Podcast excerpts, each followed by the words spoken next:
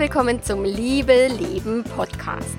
Dem Podcast für all diejenigen, die ihre Beziehungsfähigkeit verbessern wollen und eine glückliche Beziehung leben wollen.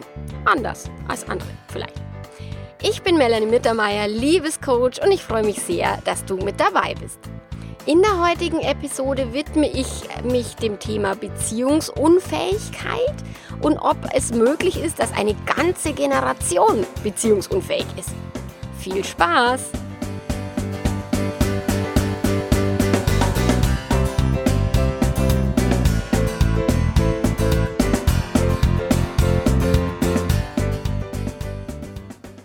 Generation beziehungsunfähig.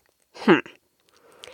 Schaffst du es einfach nicht, eine langjährige Beziehung zu führen?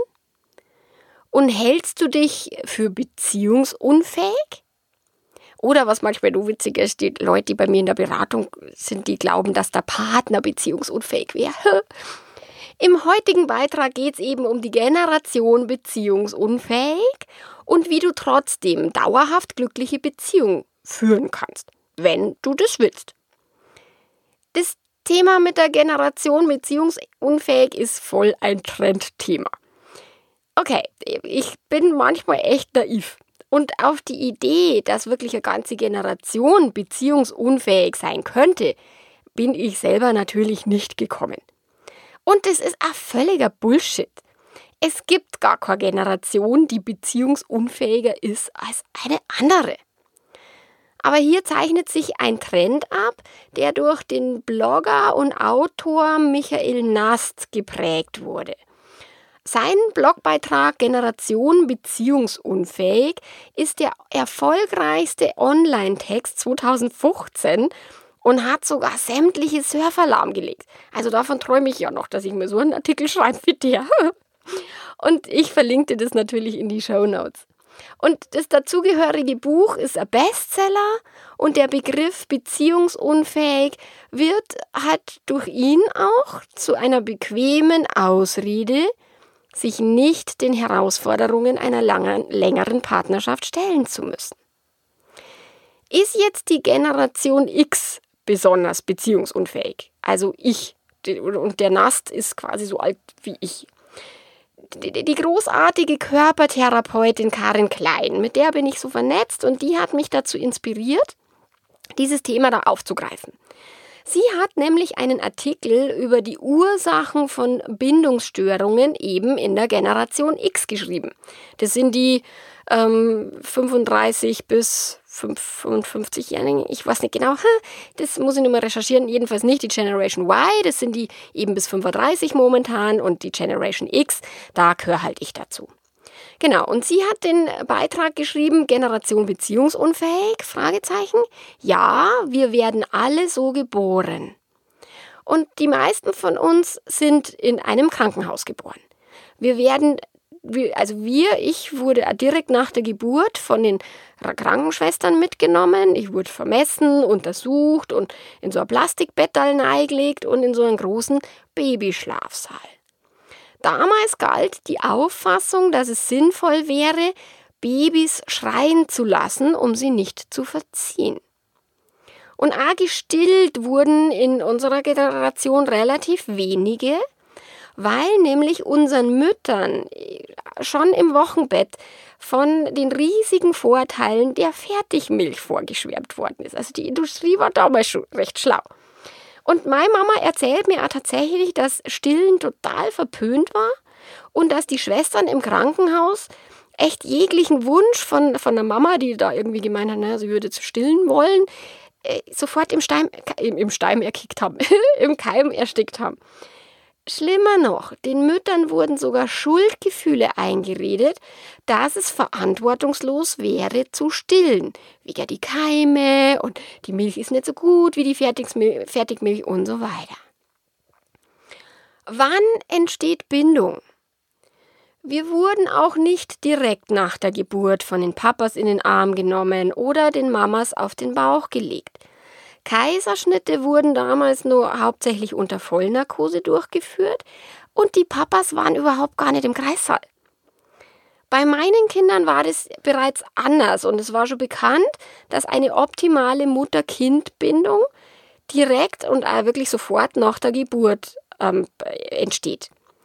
Ich selber hatte zwei Kaiserschnitte, weil meine Kinder mit Beckenendlage, die, die wollten halt irgendwie rückwärts raus und dann haben die Ärzte gemeint, das ist keine gute Idee. Okay, dann haben sie mich halt irgendwie aufgeschnipselt und nach der Geburt haben sie mich dann einmal erstmal eine Dreiviertelstunde lang zugenäht. Und in dieser Zeit hatte mein Mann unsere Kinder auf seinem Bauch. Und er konnte diese ganz, ganz erste frühe Bindung zu ihnen aufbauen. Und als ich dann mit dem Zuschnippeln, also mit dem Zunähen fertig war, haben es mir dann auch die Kids gebracht, weil ich war ja auch nicht in Vollnarkose, sondern nur in, in, in Teilnarkose ähm, und haben mir dann direkt danach die Kinder zum Stillen an die Brust gelegt das Thema Bindungsstörungen. Ich habe im Wingwave Coaching ganz, ganz viele Fälle von Bindungsstörung erlebt und aufgelöst mit meinen Klienten. Und das waren in unserer Generation tatsächlich, äh, sind die echt weit verbreitet. Als Beispiel, eine Frau kam zu mir ins Coaching, weil sie beim bloßen Anblick von der Telefonnummer von ihrer Mama im Display schon quasi irgendwie einen Wutanfall bekam. Sie hat die Augen verdreht und hat dann auch gewusst, ständige Streitereien am Telefon waren die Folge und die Situation war für sie echt grausam. Sie wollte ihre Mutter lieben und sie hatte Angst, dass es ihrer Tochter dann später auch genauso geht. Als Säugling wurde die Frau einige Monate in einer Kinderklinik behandelt. Damals war es nicht erlaubt, dass die Mutter bei ihrem Kind übernachtet.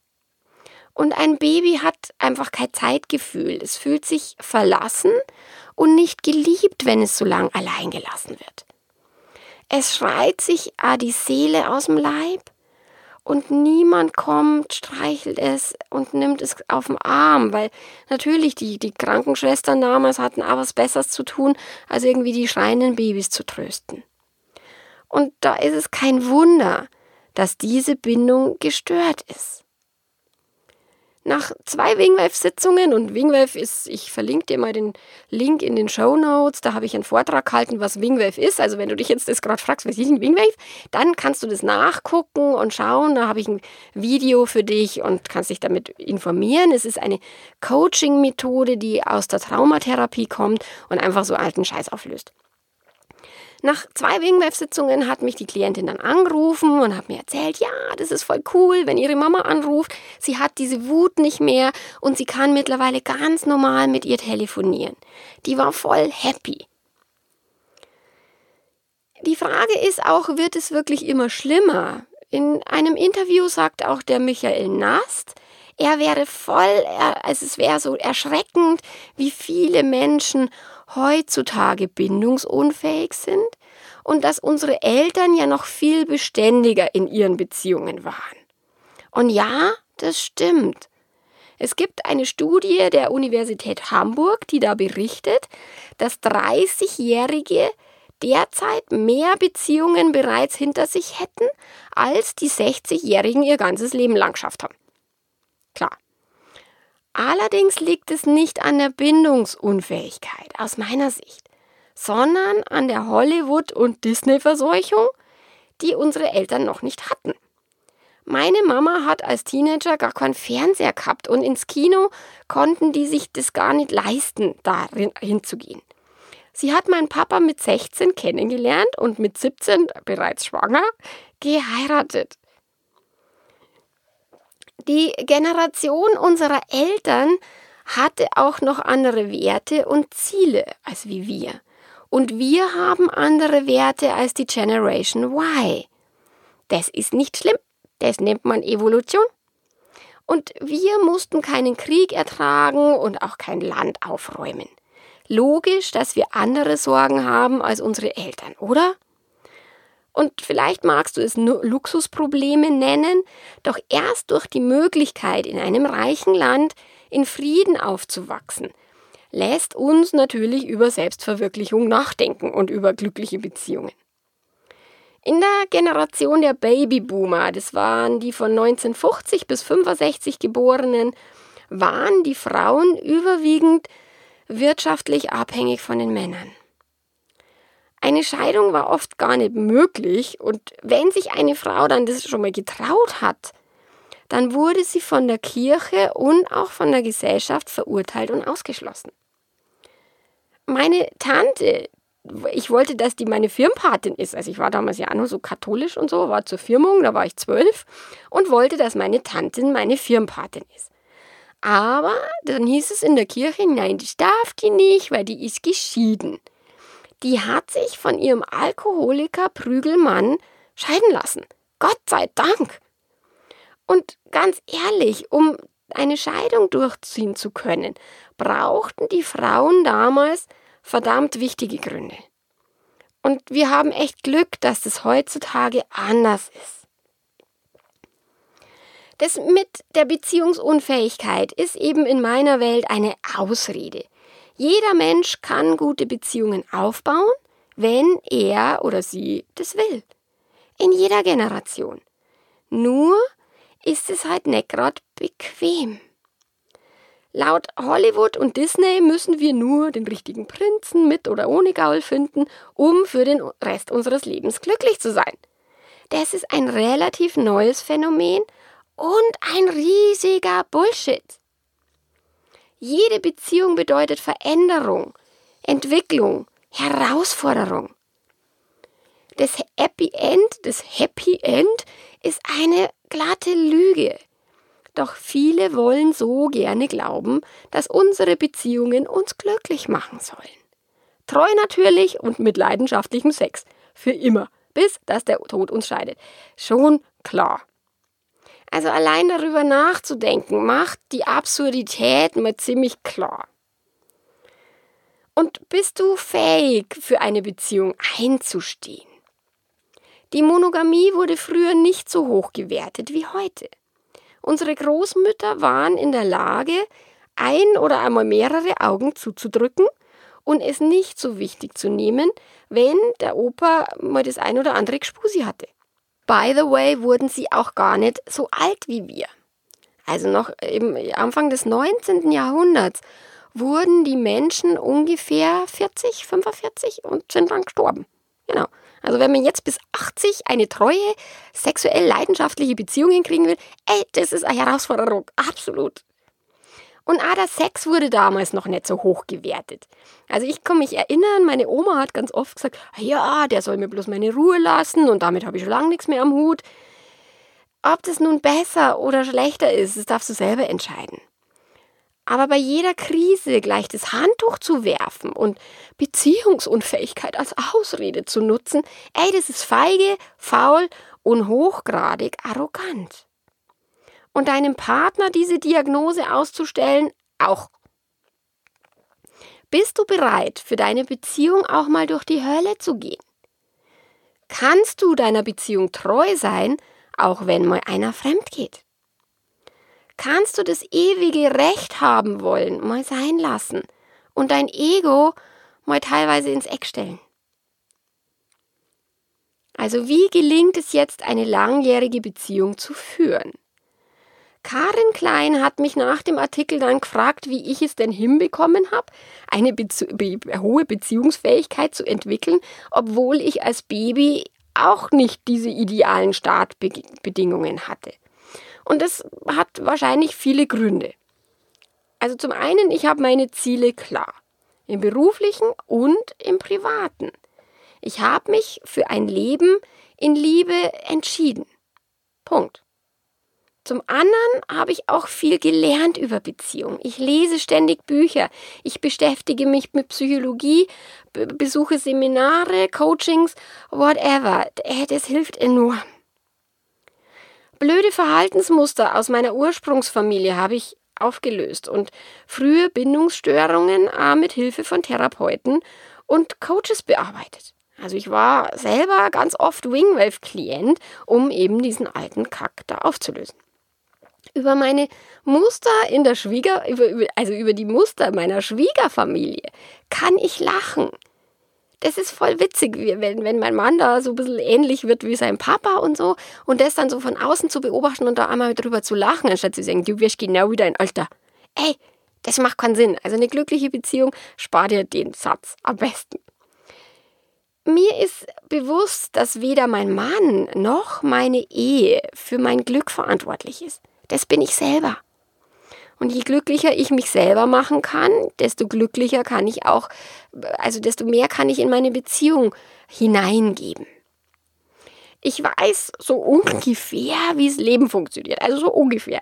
Und ich verbessere auch meine Fähigkeiten, mein Gehirn ganz bewusst einzusetzen und zu benutzen jeden einzelnen Tag. Ich stelle mich meinen übelsten Ängsten. Ich überwinde Krisen und ich weiß, dass alles, was im Leben passiert, einen Sinn hat. Und ich weiß auch, dass alles, was mir im Leben passiert, mit mir zu tun hat. Wenn ich an Grenzen stoße und nicht weiterkomme und am Verzweifeln bin, dann bitte ich auch ganz gern mal um Hilfe und frage äh, jemanden, der sich damit auskennt. Ich habe gelernt, mich selber zu lieben. Also da ist noch Luft nach oben, aber es ist schon ziemlich cool. Und dadurch kann ich auch viel Liebe geben. Ich höre immer weniger auf die gesellschaftlichen Normen und schon gar nicht auf Menschen, die nicht glücklich sind die können mir jetzt nicht wirklich erzählen, wie Leben funktioniert. Aber ich höre sehr viel auf diejenigen, die ein cooles Leben haben, wo ich mir denke, oh geil, wie, wie macht denn der oder die das? Da frage ich auch dann nach. Der Hype um die Beziehungsfähigkeit macht die Sache auch nicht besser. Energie folgt der Aufmerksamkeit. Und je mehr wir uns mit unseren Schwächen und mit unseren Blockaden beschäftigen, desto mehr ziehen wir davon in unser Leben. Wir haben heute so viele Möglichkeiten wie noch keine Generation vorher, um unsere Ziele zu erreichen. Wir können Wingwave Coaching machen, EMDR, Kinesiologie, NLP, Familien aufstellen, Körpercoaching und was weiß ich nicht noch alles. Wir können all unsere Themen anschauen und, und den alten Scheiß auflösen. Und das ist auch gut so und das muss auch gar nicht lang dauern. Also man muss nicht 300 Jahre in Psychotherapie gehen. Für manche ist es vielleicht gut, nur oft braucht es gar nicht. Hm. Und danach dürfen wir uns noch mehr darüber unterhalten, wie schön Beziehungen sind, wie großartig es ist, Liebe zu verschenken und zu empfangen und wie toll unsere Partner sind, anstatt nur zu motzen. Wir dürfen mit Güte und mit Großzügigkeit mit unseren Fehlern umgehen. Und wir dürfen die gesellschaftlichen Normen wie die Monogamie ganz sorgfältig überdenken und eigene Beziehungsmodelle kreieren. Weil, was wir ja festgestellt haben und die Scheidungszahlen äh, macht es deutlich, so diese klassischen Beziehungsmodelle, also wirklich gut funktionieren die jetzt auch nicht. Wenn mir immer die Leute sagen, na, auf eine Beziehung funktioniert nicht, ja, die geschlossenen meistens auch nicht. Also wir dürfen einfach mehr aus Liebe handeln und viel, viel weniger aus Angst. Und vielleicht sind wir beziehungsunfähig geboren.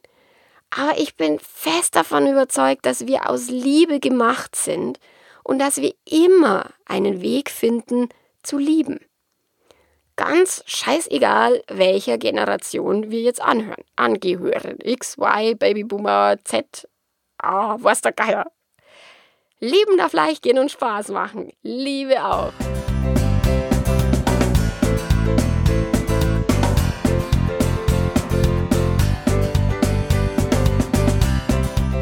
Ganz herzlichen Dank, dass du wieder mit dabei warst und mir zugehört hast. Danke, dass du mir deine Zeit geschenkt hast. Ich freue mich sehr. Wenn es ein Thema gibt, das dir unter den Nägeln brennt, wenn du eine Frage hast, dann schreib mir eine E-Mail an mm.melanie-mittermeier.de weil wenn du denkst, naja, das wäre auch mal ein cooler Blog oder eine coole Podcast-Episode, dann greife ich deine Idee gerne auf. Bis dahin, danke dir, ciao, ciao.